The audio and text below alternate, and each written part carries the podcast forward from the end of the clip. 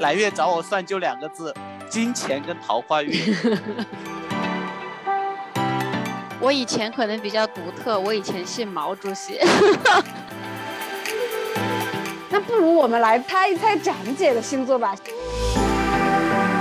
你们知道巫蛊之术吗？就会有人反向的。展姐的这个语气词里充满着不相信和不想相信。展姐的话在我们这满了一种社会主义的光辉。就是半夜十二点的时候，哎呀，你不要说了。我们这个节目会不会抓走这里公开传播这种有的没的？哎，你们听过那个荔湾广场的故事吗？广写成了一个狮子，是不是到这边恐怖的气氛就来了？那边有一个叫北顶娘娘庙。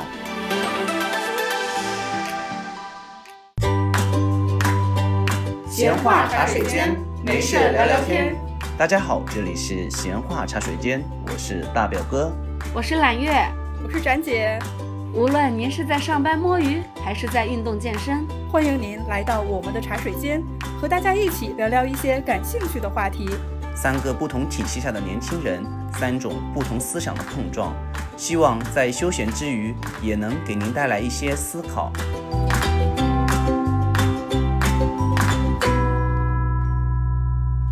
大家好，这里是闲话茶水间，我是大表哥，我是揽月，我是展姐。最近啊，我有一个观察，就是我们这一届的年轻人生活中多多少少都会有一些迷信的行为，尽管都是从小接受科学文化知识的洗礼，但是还是会不由自主的转发锦鲤啊，求好运啊。而且像塔罗、占卜、星座、水逆，都是大家随随便便就挂在嘴边上的流行词。所以今天我们就来聊一聊命运的玄学，年轻人的日常迷信吧。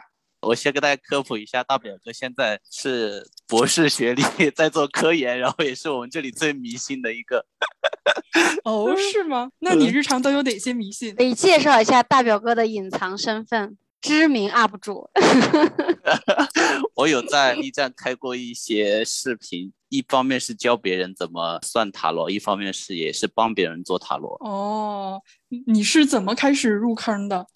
我入坑的时候是大学吧。是大四第一学期的时候，准备申请出国，当时把那些网申做完，然后在等消息的时候，我觉得就是这种强大的不确定性，就伴随着你急需找一个精神寄托，然后我就找到了各种各样的乱七八糟的一些玄学的东西，比如说看手相、看面相啊，然后算塔罗什么的，都会一点点。哎，那在这些里面，你选择塔罗是因为塔罗算的最准吗？我没有选择塔罗啊，我啥都弄一点。原来你是技术流。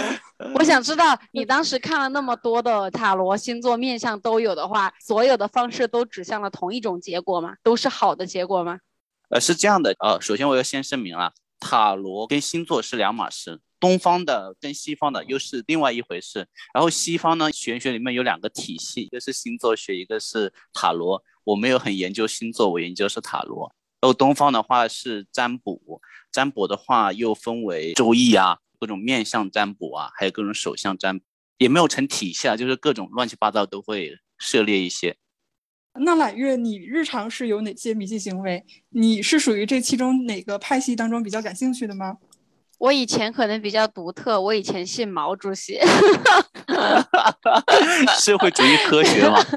不是，因为我小的时候去韶山。那个毛主席的故乡去旅过一次游，就在当地听说了非常多当地渲染出来的神话，比如说有一个非常重的毛主席的真人高大小般的铜像就很重，然后说呃当时把他起到那个座底上去的时候，那个吊车是拖的毛主席的头，然后就发现哎拉不上去，然后之后变成了去拉那个底座，哎嘿这个铜像就非常轻而易举的放上去了，所以就当时在当地听了很多的。这种偏迷信又偏神话的故事之后，又是很小的时候就经受了这个熏陶，回来之后就疯狂的相信毛主席和拜毛主席。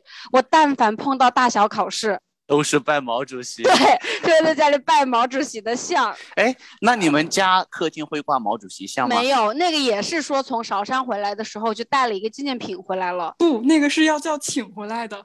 我们当时有哦去湖南旅游，每个人都要请一尊回家。好的，对啊，那说到这个，就是从韶山旅了一个游回来之后，就开启了我一段非常虔诚的和坚定的信毛主席的年代，大概信了有那么个四五年吧。然后我啊目前、有用吗？你觉得？我觉得那个时候心理暗示肯定是有的吧，就你一慌你一拜，拜完你就不慌了。而且是不是政治课考试之前拜一拜特别有用？考毛概拜毛主席。到了学毛概的时候，上了大学我就已经换了派别，我现在开始是看星座的，每月必看。我一开始也是看星座的，但是我最开始看星座是因为《青春》杂志后面不是都有心理测试题和星座运势嘛，啊然后那啊个，时候就会 跟着去翻一翻。哎，叫什么猜心游戏那种杂志的名字是不是？对，是的，而且后来就是有了暗恋的男生之后，你就去会翻一翻，就是这个月你的星座是怎样的，他的星座是怎样的，然后会不会有表白的可能？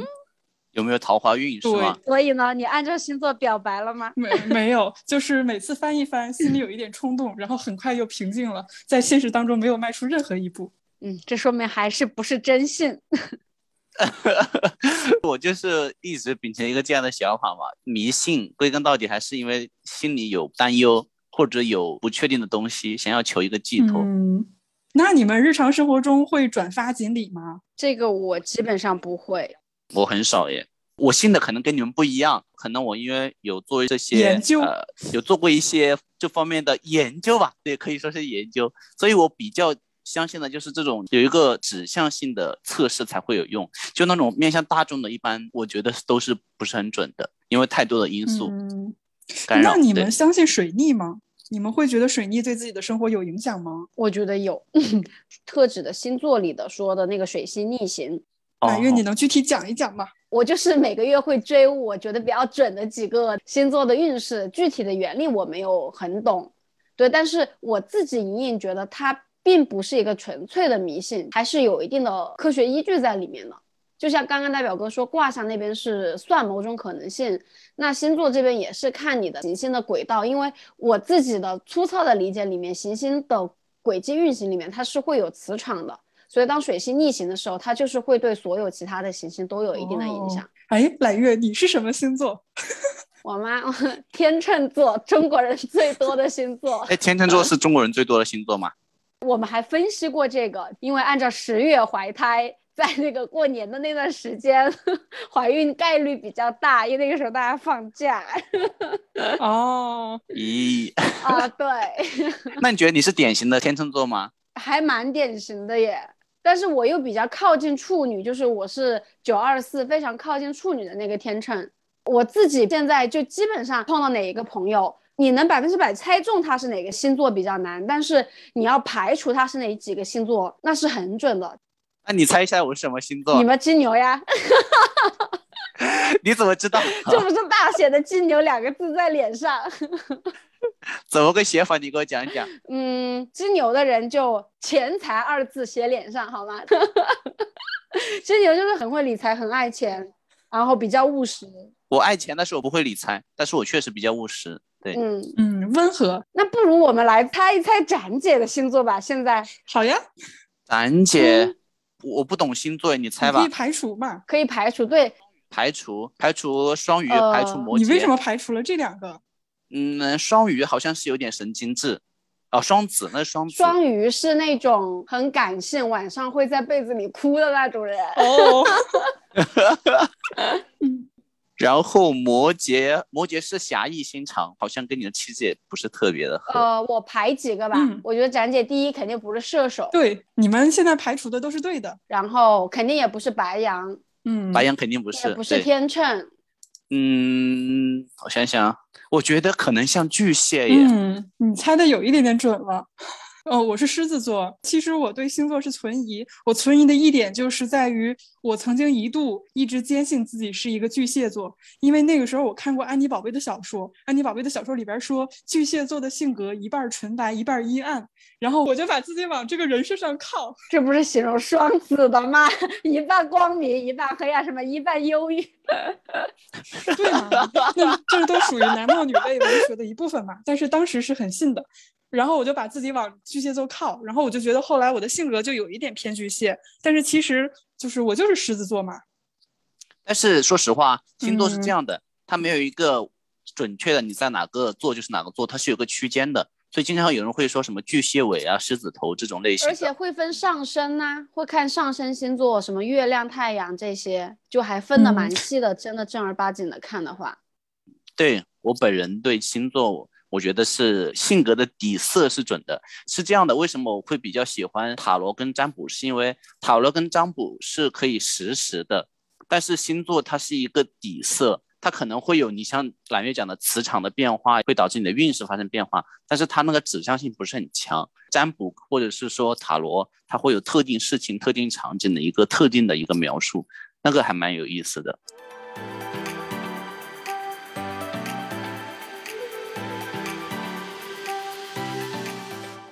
那既然这样，我们就来详细聊一聊大家搞迷信的流程吧。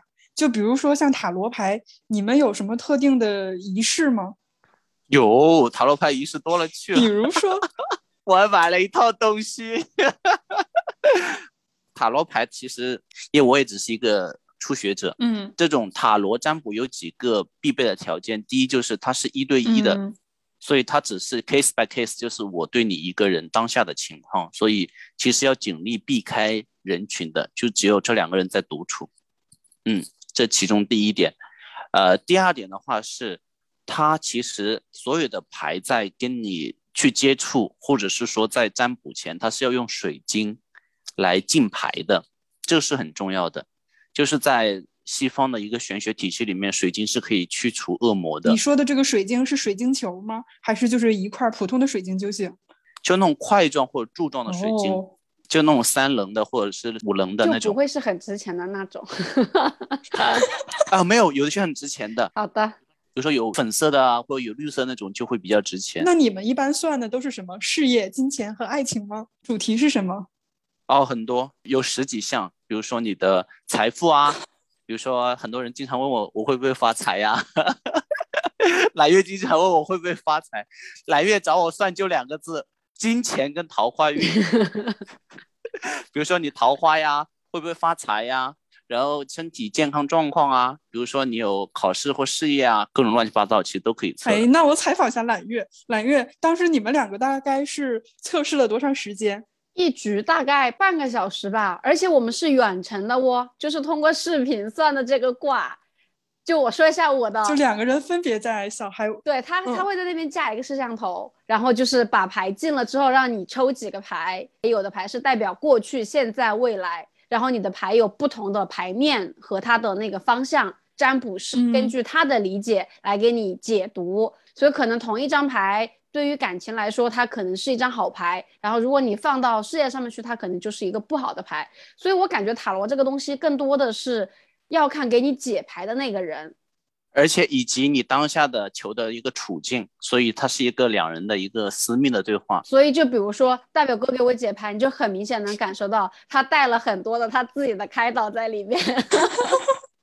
我在 我在 B 站有频道，然后会有粉丝过来测，还蛮准的。呃，塔罗牌一共有七十八张牌，是二十二张大塔罗及五十六张小塔罗。然后我会让他们在这其中选四个到五个随机的数字，然后我再帮你去解牌。那你会在预测的时候，因为自己抱有极大的善意，你会把尽量往好的方向解读吗？有一点，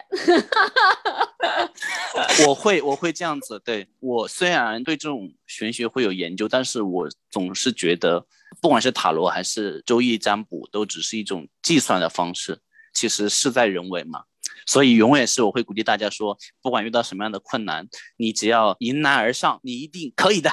顺着这个，我就一直觉得说解读型的这一种只能作为参考，但是有一种，比如说我们会去庙里面会摇签或者摇卦，它会直接给你一个结果，它不加以人为的解释和解读。这种时候，如果你两次都摇出来是一样的东西，你就会觉得哇，好准。就我之前两次，一次是我跟我爸爸去山里头，然后他摇了一个下签，他不是很开心，他说那一卦他不解，他要再摇一卦，结果还是一个下签，所以我当时就觉得，好像这个东西真的是冥冥之中有注定的。然后来杭州不久之前，我去灵隐寺，然后我去那边是拜吕洞宾，也是摇那个卦，按道理来说它只能掉出来一只，然后我摇出来两只。我就不知道该选哪一个，我就说我两只卦都解了。这种时候，如果一只是上签，一只是下签，其实你就下意识的会觉得说，哎，这个好像不太准。对，但是我两只都是上签，同时摇出来的，所以我碰到两次这种例子，我就觉得说，嗯，好像还是有点机缘在的。其实蓝月的摇签跟塔罗其实是一回事，摇签也是有个解签的过程。摇签他们现在都会有一个签书，就是你可以去找它对应的注释。它这个签书基本上一一个签基本上就是四句诗嘛，对，你自己去解读的话，你自己其实会更准确，因为你知道你所求是什么事情，以及你所期待的，或者说你想期望得到的只是什么类型的，你就更容易去解读。塔罗本身的盘面的解读也是有一套规范的，让别人帮你解，只是让那个人把这个规范解释给你听，并顺带根据盘面把这个规范组合起来，形成一个完整的故事。这里我其实还想分享一个不一样的心态，就是上次我去灵隐寺，我说摇签的那一次，有一个朋友跟我一块儿去的。那个朋友其实在当下生活里面是有两件非常重要的事情，然后他有非常诚心的自己的所求和想知道结果，但是他当时就忍住了，他一定不去摇这个，他不想要知道结果，想要屏住这口气，因为他说如果我知道是好的，他就担心会泄气。如果知道是不好的，他又觉得会影响自己的心态，所以就有一部分人他不是不信，他也信，但他就是不想知道。嗯，我觉得也分了，比如说你一个事情，你是在一个准备阶段，其实这个时候是不建议大家去过多的求结果的，因为你还在准备嘛。嗯。但是如果一个事情已经到了交付过程以后了，就只能看天吃饭的时候，那个时候来求，可能也是会有一些指导意义的了。展姐，你呢？作为根正苗红的 国家干部，马克思主义者，不要这样。我也去数过罗汉，汉有一个归元禅寺嘛，他那个罗汉堂里就有一百零八个罗汉。你走进那个罗汉堂，然后随便找一个比较符合你眼缘的罗汉，然后就开始数，按照自己的年龄来数。最后停住的时候，那一个罗汉相当于就是跟你这一年运势相关的，嗯，然后你就可以按照那个对应的编码，然后去拿一四句诗的那个签，因为好多人都说归元禅寺的那个罗汉是特别特别准的。我去了之后，反正拿到了一个比较好的结果，所以也比较开心吧。嗯，而且那句诗感觉就是那种警示恒言，对世人有告诫性质的，不会体现出特别的顺利或者怎么样。这种时候就是，嗯，本来你很想吐槽他的这个结果，但是你三号对这种你不敢吐槽他，你就觉得我佛在上面看着我说话要谨言慎行。对我有一年大概是博士第三年年初吧，就有一段时间特别的不顺，我那段时间就去了新加坡布吉斯后面有个观音庙。号称是新加坡香火最盛的一个庙，它神奇在哪里？神奇在那个时候抗日，就是日军来到新加坡嘛，就抢劫掠杀了周围的所有人，烧了周围所有的房子，就只剩下这一座庙没有动。自此一下，这庙的香火就特别盛。然后我就去求了一个签，那个签也是说，放心吧，你等等啊，一切都会变好的。就是你莫名的觉得很敷衍，但是它又有一个指向大的方向说会变好。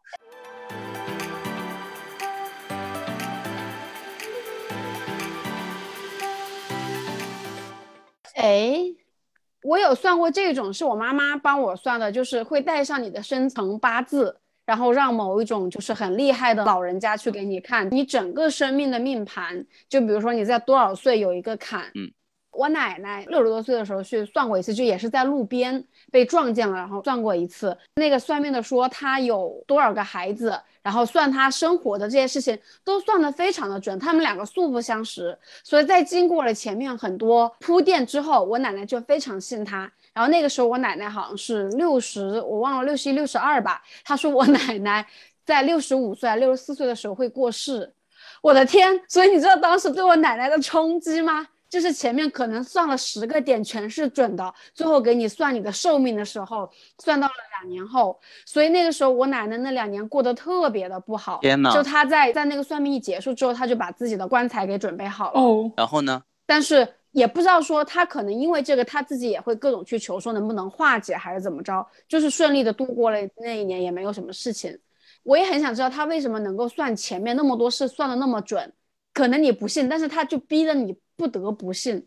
我还有一个关于周易的一个故事，然后想跟你们分享，就是我大学有一个老师，他当年是我们系唯一的博导，他研究的方向一个是哲学，另外一个就是周易。当时是他在之前学校有一个办公室，办公室里的同事大部分都是会多多少少相信一点周易的。有一天早上，他就跟坐在对桌的一个办公室的男老师说：“你赶紧回家看看吧。”然后往河边走。那个老师，然后就赶紧往家走，然后就发现自己的孩子在落水了河边失足淹死了。天呐！已经死了。嗯，是没有救过来。天呐！就这种玄学的事情，那个老师是怎么知道的呢？他还是算出来的呀。可是这种事情，你一个坐在办公室的人是怎么能够预测到或者发现的呢？我大学的时候也研究过一段时间周易，周易的体系其实跟塔罗有点像，它是通过嗯组合，因为它总共有我们叫有六爻嘛，就是六个位置，每个位置它分为一整横跟两个断横，相当于是一个二进制，六个位置，每个位置两个选择的话是二的六次方个选择，那这样的话就会有很多个组合，大概一共是六十四个组合，六十四个组合其实代表了很多种可能性。然后它可以单个六十四个组合再跟别的再组合的话，它每一个组合的位置它代表了一种特性，有的讲方位，有的讲元素。像你讲的沿河边的话，那这边就指向是水，它会有一个元素，剩下一个是时间，比如说十二个时辰，每一个时辰对应一个位置，它会有这样的指向性。嗯那么这样的一个指向性就跟塔罗牌一样，它会拼凑出一个完整的故事。所以我就是觉得说，不管你信或者不信，这种东西你可能不信九十九次，只要有一次算准了之后，你后面很难不对这个东西有所忌惮或者有所敬畏。是。嗯哎，我们讲一下为什么你就什么时候会去想要去解读命运，怎么理解这个玄学的概念？等待某种结果的时候，站在人生的岔路口就不知道该怎么办的时候，然后期待着爱情的时候，就是但凡有一点不确定的时候，会，尤其像那种人生大方向的不确定的时候，就会有这种。揽月，你有过这种经历吗？我是在明确的会有所求的时候，就知道自己有一个想要得到的东西的时候，或想要摆脱某个东西的时候，会想要去算一算。展姐，你会去求签求佛？如果碰到不稳定的事情，你会吗？我基本上是不会的。然后我老公每次旅游遇到寺庙的时候，他都会虔诚的拜一拜。但是我做到的最尊重的事情就是我不会直接用照相机拍佛像，但嗯我不会去主动烧香。但是展姐，嗯，我突然有个问题，你不是很信这个，但是你婚礼的日子你算了吗？是算出来的还是随便选的一个日子？嗯，随便选的，然后看阴历是个双数。你还想反正他说你嗯爸妈学，或者说爸妈有研究考究那那这个日子那确实还是没有很讲究。我一开始是算领证的日子，还请了一个比较懂的朋友算了一下，但是刚好我对象出差，他就一直没有回来，那个日子我们就错过了。然后后来第二次决定的去领证的日子，其实是我们两个就是选了一个临近的日子，因为当时家里临时有点事儿嘛，还是很随缘的。而且那个后来我们选完日子之后，又给那个朋友看了一下，那个朋友当然说的都是祝福的好话啦，就是嗯，这个日子跟你们还是很合的。那朋友说内心的 OS，这个时候来问我，我还能说什么呢？我其实很好奇，就是展姐这种完全不信的，我真的我生活中很少碰到哎。他也没有完全不信那，你看他还是记住了他同事算周易的那些故事呀，就这些东西对人是不可能没有影响的。我觉得，就是如果能做到真正的无神论者，我觉得那也是蛮牛逼的。就有人号称自己是无神论者，但是你发现他还是会记得某些故事，就是你你知道他应该没有那么坚定。嗯，毕竟我觉得这种东西是植根于文化里面的，只要你有那个文化背景，就很难逃脱出这个一个框架，说我是一个自由人，完全不信的。嗯，哦，我还想给你们科普一个小知识点，就是之前我不是去日本旅游嘛，日日本有很多神社，嗯你去之前会有很多朋友告诉你说，哎呀，有哪几个神社算的是特别准的。就比如说，好像有一个清水寺，但后来我去抽了一下签，然后发现都是大吉或者中吉之类的。其实日本的神社为了照顾游客的情绪，他们会提高一下集签的概率，就是很多人都是因为概率大，然后中了那个签。哦，也就是说，其实很多时候真的就是心理作用，你心里暗示你就是会成功，然后运气会好，他真的就可能就好了。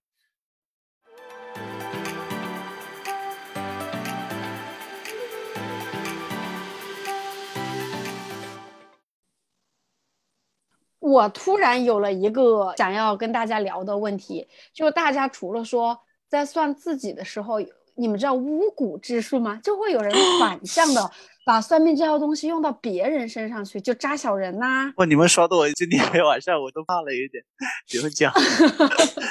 就扎小人呐、或者什么呃什么把别人的头发放到床底下。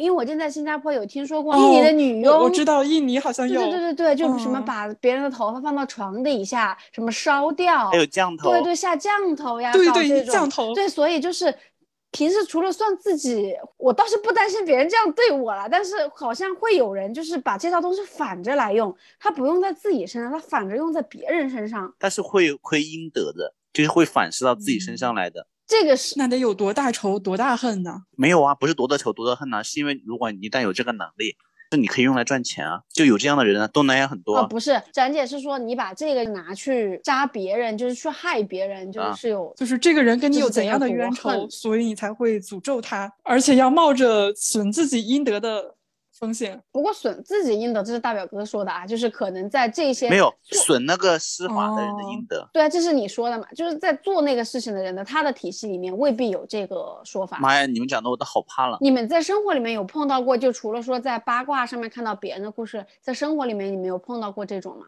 没有，我我你说的我就只有在两个地方遇见过，一个就是宫斗小说里面扎小人儿，然后另外一个就是不是说什么叶璇被下了降头，动不动会精神分裂、行为失常，那个可能是网友的调侃了。这种的话，我妈妈其实有警告过我，她就说让我不要把生辰八字到处告诉别人。哦因为她知道哦我有的时候喜欢算这种有的没的，然后很多人找你算的时候，他就会说要你把生辰八字告诉他嘛。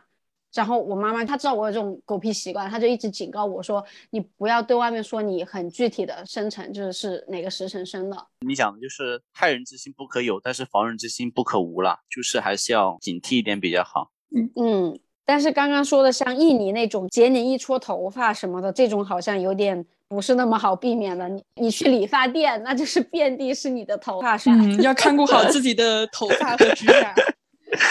好像不止 哎、哦，对对对对对，还有指甲。好像要一堆东西，不只是单纯的头发、指甲就可以了，没有嗯那么简单的。嗯，那所以我嗯们还是比较安全的。那你们信这种邪术吗？我这个倒是不知道，因为现实生活里还确实是蛮少碰到的。我小时候看一些东南亚的，或者说 TVB 的一些港剧，看他们说那种下降头，哇，好恶心啊！哦，虫蛊就下蛊嘛，下降头其实就跟下蛊是一回事。我看他们养那个虫蛊，我的天，哦，你要说这个呢，我就要来劲了。我去湘西旅游的时候，那边不是苗寨吗？然后在本地也听了很多的蛊的故事。讲一个很小的故事吧，好像是有一个小朋友自己出来讲的。他好像是那个时候有一个奶奶在外面卖水果还是什么的，然后他就啊，我听过这个故事，顺手就拿了几个李子还是怎么样，被警告过一次，然后第二次他又顺着小孩子特别皮，然后那个好像就给他中了一股，就好我忘了，反正这个小孩之后就是有一些是生病还是怎么地，然后之后拿去化解，就是我跟你讲，OK，这个故事是这样的，嗯，就是那有个老奶奶卖水果在路边，这故事我好像从小就听过，就是蛮出名的，可能就从那边传过来的。就有一个小朋友很调皮，然后一个老奶奶她在路边卖水果，她家里老是跟她说不要惹那个老奶奶，但是那小朋友很调皮，每次都偷偷顺几个水果回来吃。后来有一天，他就突然在家突然就发高烧，就直接昏迷倒在床上，就是一直不醒。然后他家里有人就说可能是中了蛊，就是那个老奶奶下的蛊，然后把他叫过来，然后老奶奶就说你们准备一些什么蜡烛啊、钳子啊和香啊，然后你们都出去，然后给一盘猪肉还是什么的，就那种生猪肉，就大家都出去了，然后他就在里面用那个生猪肉把那个蛊虫吸出来以后，那小朋友就起来了。嗯，展姐的这个语气词里充满着不相信和不想相信。展姐的话在我们这边充满了一种社会主义的光辉。哦，没事儿，我还可以教你们一个，我可以教你们一个鉴别自己有没有中蛊的方法，就是半夜十二点的时候，哎呀你不要说不是认真的，我怕你不半夜半夜十二点的 你说，鉴别一下。半夜十二点的时候，你对着镜子，然后拉开自己的下眼皮，看自己的眼球上有没有一道竖线，如果有的话，就说明你中了蛊。啊，真的？为什么十二点呢？呃，一般这种就是妖魔鬼怪灵气最盛的时候，不都是午夜十二点吗？十二点。完了，我每天午夜十二点都醒着在，还经常对着镜子开始涂脸，因为那个时候我基本上刚洗完澡。来月，你到时候涂脸的时候，你要想到底是几只手在涂脸？滚！嗯你 小时候看各种杂志什么的，那时候流行讲鬼故事，都说午夜十二点。嗯，还看那什么粉红女郎对着十二点削苹果，你还能在镜子里看到未来老公的脸呢。前世是吗？对啊，那个各种说法都有吧。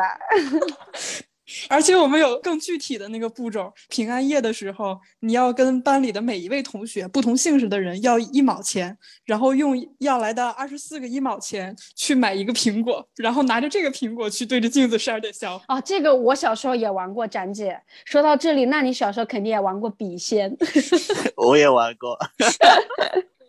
哎，你们的笔仙的布局是怎样的呢？啊，还要有布局吗？不，对呀、我们这个节目会不会抓走啊？这里公开传播这种有的没的，不会的，不会的，不会的。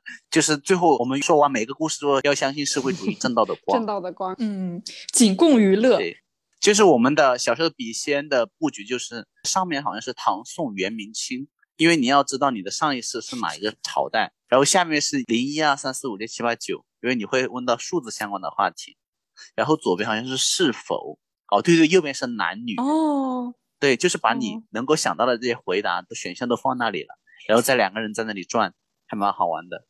你们转过吗？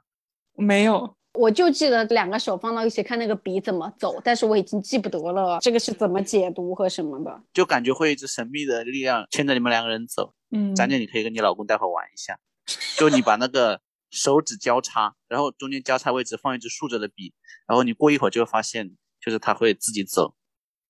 我不要，我真的害怕会请来不该请来的人。你要相信社会主义正道的光，说不定请来了毛主席怎么办？把你家照得通红的太阳，赚大钱。没有，现在主席都说了，我将无我，不负人民。身为共产党员，就要注定清贫的命运。我瞬间觉得我我升华了，就是我被洗礼了，我变干净了。我建议展姐等会儿录一段这种段材料放在我们的结尾。今天听完这个故事，我们都感觉自己都脏了，要洗一下，要洗涤灵魂。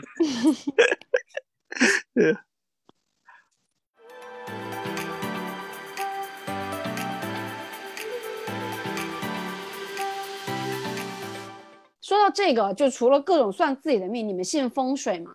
这个其实好像都不算迷信，我感觉各路高官啊、显贵，大家在买房呀什么的时候，其实都是要拜一拜，都是要算算风水的。尤其是香港，你们都不知道我在香港去玩个几趟，听到了多少故事，关于李嘉诚啊，关于那些富豪们的故事。哎呦，不止哦！我跟你讲，那都不只是香港这些富商了。我们做工程的，每一个工程场地都有一个小庙的，庙里面要供奉这个地方的保护神的。然后在你看到所有包括那种大游轮下水之前，都有各种鞭炮挂了红色，你以为是干什么？是因为要敬奉那个神的。对对对对对，然后包括说福建人信妈祖呀，就这种东西，你说只是一个信仰吗？我总是觉得好像还是有点作用的。嗯，如果没有作用，就不会有那么多人都会信他。对，嗯，我觉得这种东西是这样的，就是宁肯信其有，不可信其无。像我跟大表哥不太一样的是，我没有什么系统的去看过书，但是我身边和我听到的各种故事，包括又喜欢看《盗墓笔记》，你看小说，然后看那个时候皇帝选墓址的各种方法，就搞得我现在出门旅游或者出去玩，你看到某一个地方的民房，你就会下意识的分析说这个地方好像风水不太行。我不知道你们有没有这种意识，就是如果一个房子正对着一个水。就是说水会冲到你们家来，正对水，这不是一个好的方位。包括说你平时在路边看到建房子，一般房子都是会在路的两边，如果说有一个路会直接冲到某一个房子里面去，这也是不 OK 的。然后包括好像我记得是说西安美院那边也是正对着大雁塔有某一个门，学校的那个门从来不开，常年紧锁，并且在那个门的背后有放一个很大的石狮子用来做镇压。所以我感觉风水对个人的命运这个我先不说，在整个对于建筑呀，这个好像没有不幸的耶。是的。我又要讲一个都市传说了，就是我们城市火车站旁边有一栋楼，那栋楼风水特别的不好，不好到什么程度？就是当你路过那个楼，站在它的门口的时候，你都能感觉到凉风嗖嗖的就往外出。当时是有一个建筑师带着我们探查这个城市的各个建筑嘛，他当时就指着这个楼跟我们说，其实建筑的风水你是能感觉得出来的，风水好的房子你站到它旁边就是暖洋洋的，风水不好的房子你确实能感觉到有一点阴飕飕的。然后那个楼，呃，发生过大概是两次命案，而且它的一楼大厅放着一尊金色的弥勒佛，就是用来镇宅的。而且现在的建筑师居然还在说风水这件事情，我就会觉得，嗯，肯定是有一定的道理的。我在香港有听到过非常非常那个什么的故事，就是说李嘉诚买了一个什么楼，然后一直就顺风顺水，然后说他对面。建了一个什么楼起来之后，就他这边的生意运势各种就开始急转直下，然后就有去找那个算命的人看，然后算命的人他就说对面的那个楼的那个形状是类似于一个大炮的形状，然后说他这个炮就是对直达你这个楼，阻碍了你，然后说破解的方法空了一层楼，所以就是说他可以打，但他打不到东西。我听说是破解办法就是在那个楼的外面贴了一层镜面的玻璃幕墙。就把那个炮就反过去了，然后反到了一个警察局，好像啊，也是都市传说了。所以香港人真的是非常非常信风水的。哎，你们听过那个荔湾广场的故事吗？没有耶。啊，你有没有听过？就在广州，然后它有座大厦叫荔湾广场，它那个大厦有一个很不好的风水在于，你看所有的商场，它很少会把扶梯的上下楼正对着大门。对，因为想让顾客绕一绕。多逛点儿摊位，对，这是从那个销售心理学上面讲了，但是从风水上面讲，就是地气不可外泄，然后外面的煞气不能往上走，就是这两边都不可以就这样直接挡着门的，这是其中一种说法了。然后问题在哪里呢？这个荔湾广场很多人跳楼，不是一点点，很多，嗯。然后后来传出来，就荔湾广场当时提笔的时候，他广没写好。就写的是连笔，他形容的是行楷，然后那个广写成了一个狮字，是不是到这边恐怖的气氛就来了。它变成尸场以后，哇，那一栋楼就经常有人自杀，而且经常有人采访说，到那个楼顶层就感觉背后有人推你。哇，我在房间里我都在看身后，好吓人。对，那个后面真的是发生了好多的事情。后来整个商场其实本来地理位置很好，人流量很多的。发生这些事情以后，那边基本上就属于荒下来了。这里还可以给听众朋友们就是留一个各种小八卦的线索，比如说可以去搜一下香港哪个大学来着，就李嘉诚给他老婆捐赠的那个学校，也是很吓人的故事。哦，我再给你们讲一个，你们喜欢听这种故事，我好多。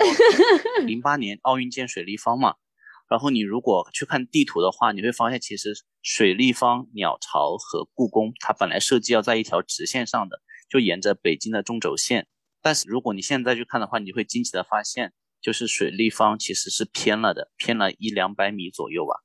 为什么？当时在建这个水立方的时候，选址选完以后，那边有一个叫北顶娘娘庙，然后要把那个庙拆掉才可以打地基嘛。